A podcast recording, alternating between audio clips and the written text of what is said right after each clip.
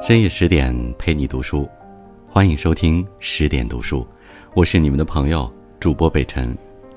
今天给您带来的文章是：能拯救女人的从来都不是婚姻。作者：江国。《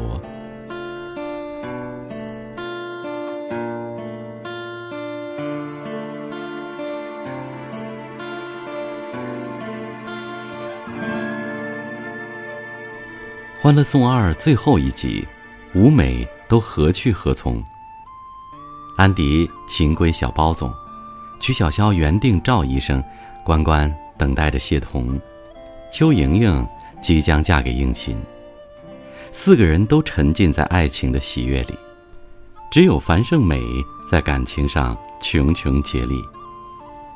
但落单的樊胜美并不伤感，照样金句频出。爱情呢，本来就是充满变数的，两个人要性格相投，要步调一致，才能修成正果。对于结婚，他也看淡了很多。我为什么要将就自己呢？只有该结婚的感情，没有该结婚的年龄。可以看出，樊胜美的心里还是渴望爱情的。酒过三巡，她终于说出了心里话。这次樊胜美是真的变了。她终于意识到，正因为她对男人太过依赖，才一直得不到爱。一次婚姻根本不可能改变一个女人的命运。在《欢乐颂二》中，樊胜美和王百川的关系是最现实的。樊胜美自己也承认，和王百川谈恋爱，一开始只是觉得有个人照应着，多多少少。都是好的。于是，他把所有的希望和压力都绑在了王百川身上，三句话不离赚钱买房。每次家里出事儿，他只会一遍遍的哭着打电话催王百川想办法，就像寄生关系一样，全家人寄生在樊胜美身上，而樊胜美又把自己寄生在王百川身上。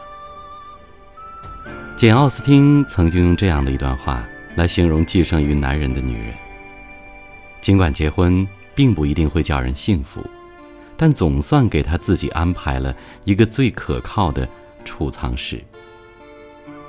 很多急着要结婚的女人并不明白，她们到底是为了爱情，还是为了饭票。安迪就说过。在那些没有信心靠自己的奋斗找到前途的人们当中，你很难找到独立的精神和坚强的个性。好在樊胜美终于明白了这一点。他把王百川约到咖啡厅，向他真诚的道了歉。你我都是普通人，都苦苦在上海打拼，我凭什么对你要求这么多？与其说。他与王百川分了手，不如说他与过去的自己分了手。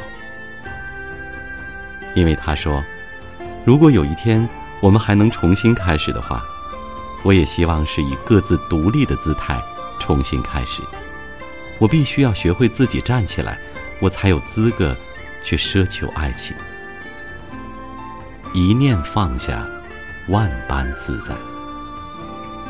让爱情回归纯粹，让婚姻回归本质，首先就得让自己站起来。不得不承认，樊胜美的性格与她的原生家庭有很大关系。生来如此不是她的错，但是把翻盘的希望全寄托在婚姻上面，却是她最大的错。曾和蒋欣在《甄嬛传》中合作的皇后蔡少芬。就是现实版的樊胜美，甚至有过之而无不及。他幼年父母离异，母亲嗜赌成性，欠下巨额赌债。为了帮母亲还债，十五岁的蔡少芬就要到处参加模特比赛挣钱。可母亲却死性不改，后来竟又欠下了八千万的债务，使得蔡少芬一度想要自杀。因为实在心寒，蔡少芬选择了和母亲断绝关系。但蔡少芬的过人之处，就是她从来不将解决问题的希望放在嫁个有钱人上。在她眼中，婚姻不是救命稻草，而是爱的拥抱。后来，蔡少芬嫁给了各方面条件都不如她的张晋。起初，没人看好这段婚姻，而现在，他们让所有人都羡慕。在蔡少芬的力挺下，张晋从默默无闻到勇夺金像奖。在张晋的支持下，蔡少芬来内地拍摄了《甄嬛传》，开创了事业第二春。好的婚姻不是要成为彼此的拖油瓶，而是能彼此搀扶着一起走。带着目的去结婚，只会给婚姻埋下定时炸弹。纪伯伦说：“婚姻就是两个相爱的强者同舟共济，以便一道战胜岁月征途上的风风雨雨。”不要低声下气的祈求婚姻。而是堂堂正正的享受婚姻。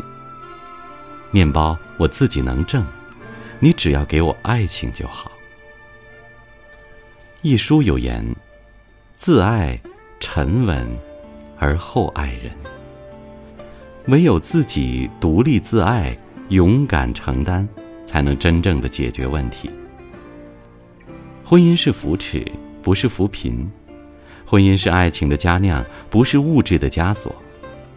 婚姻是两情相悦一起走，不是走投无路求收留。大家都希望找一个独立者牵手而行，没人愿意找一个寄生虫相互拖累。安迪与小包总都是独立的，所以无论小包总身家几何，两人都恩爱如初。安迪甚至放下豪言。再不济，我也可以用我自己的投资，来帮助他重新创业。曲筱绡与赵医生也都是独立的，两人在事业上各有成就，在一起只因为妖气的吸引。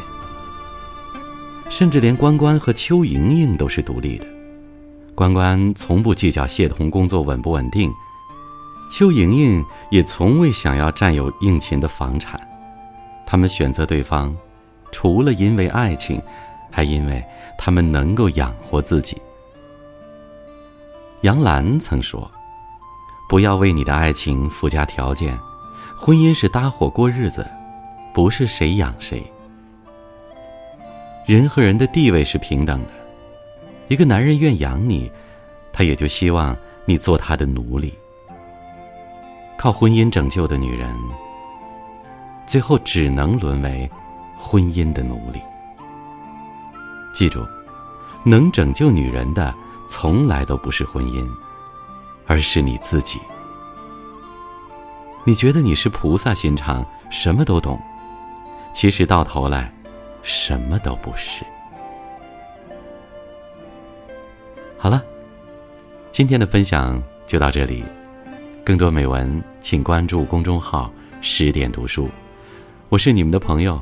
主播北辰，再一次在首都北京问候各位，晚安。